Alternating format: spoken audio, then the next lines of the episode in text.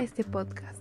El día de hoy hablaremos de la obra El hombre que calculaba de Julio César de Mello y Sousa, con mi persona Eliana Collar Iriarte, perteneciente al cuarto C de secundaria. Así que empecemos. Primero ve importante saber quién es Julio César de Mello y Sousa, quien es más conocido por su seudónimo, Malbataan. Él fue un profesor y un escritor que nació en Río de Janeiro el 6 de mayo de 1895 y falleció el 18 de junio de 1974, con 79 años en Recife, Pernambuco, en Brasil. Pero este ilustre maestro escribió 69 libros de cuentos y 51 de matemáticas que aún podemos disfrutar.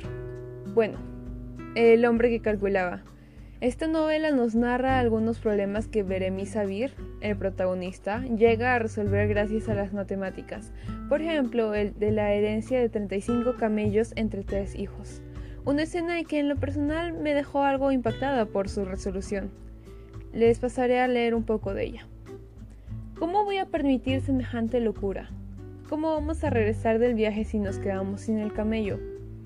No te preocupes, Bagdali, me dijo en voz baja Seremis. Sé muy bien lo que estoy haciendo. Cédeme tu camello y verás a qué conclusión llegamos.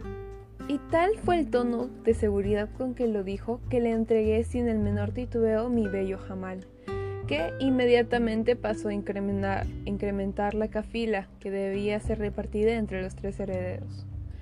Amigos míos, dijo, voy a hacer la división justa y exacta de los camellos, que como ahora ven son 36.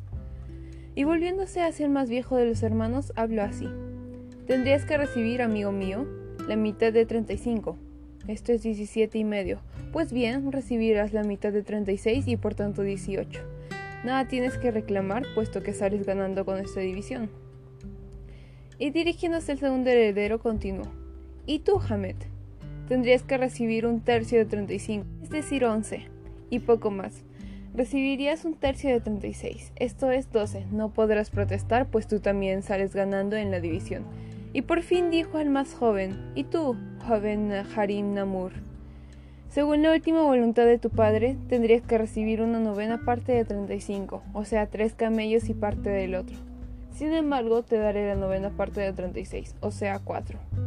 Tu ganancia será también notable y bien podrás agradecerme el resultado. Y concluyo con la mayor seguridad. Por esta ventajosa división que a todos ha favorecido, corresponden 18 camellos al primero, 12 al segundo y 4 al tercero, lo que da un resultado de 18 más 12 más 4, que serían 34 camellos. De los 36 camellos sobran por tanto dos. Uno, como saben, pertenece al Badalí, mi amigo y compañero.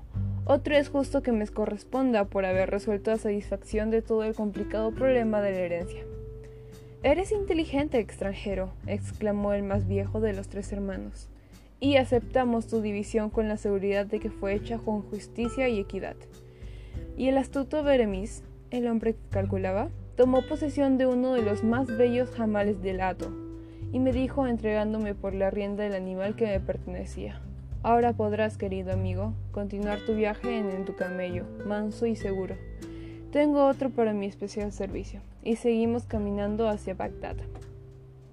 El mensaje que pude rescatar de esta novela fue el de revalorizar a las matemáticas, ya que gracias a los números podemos hallar la paz y abrir nuestras mentes hallando nuevas formas de ver nuestro alrededor y resolver problemas que nos conflictúan.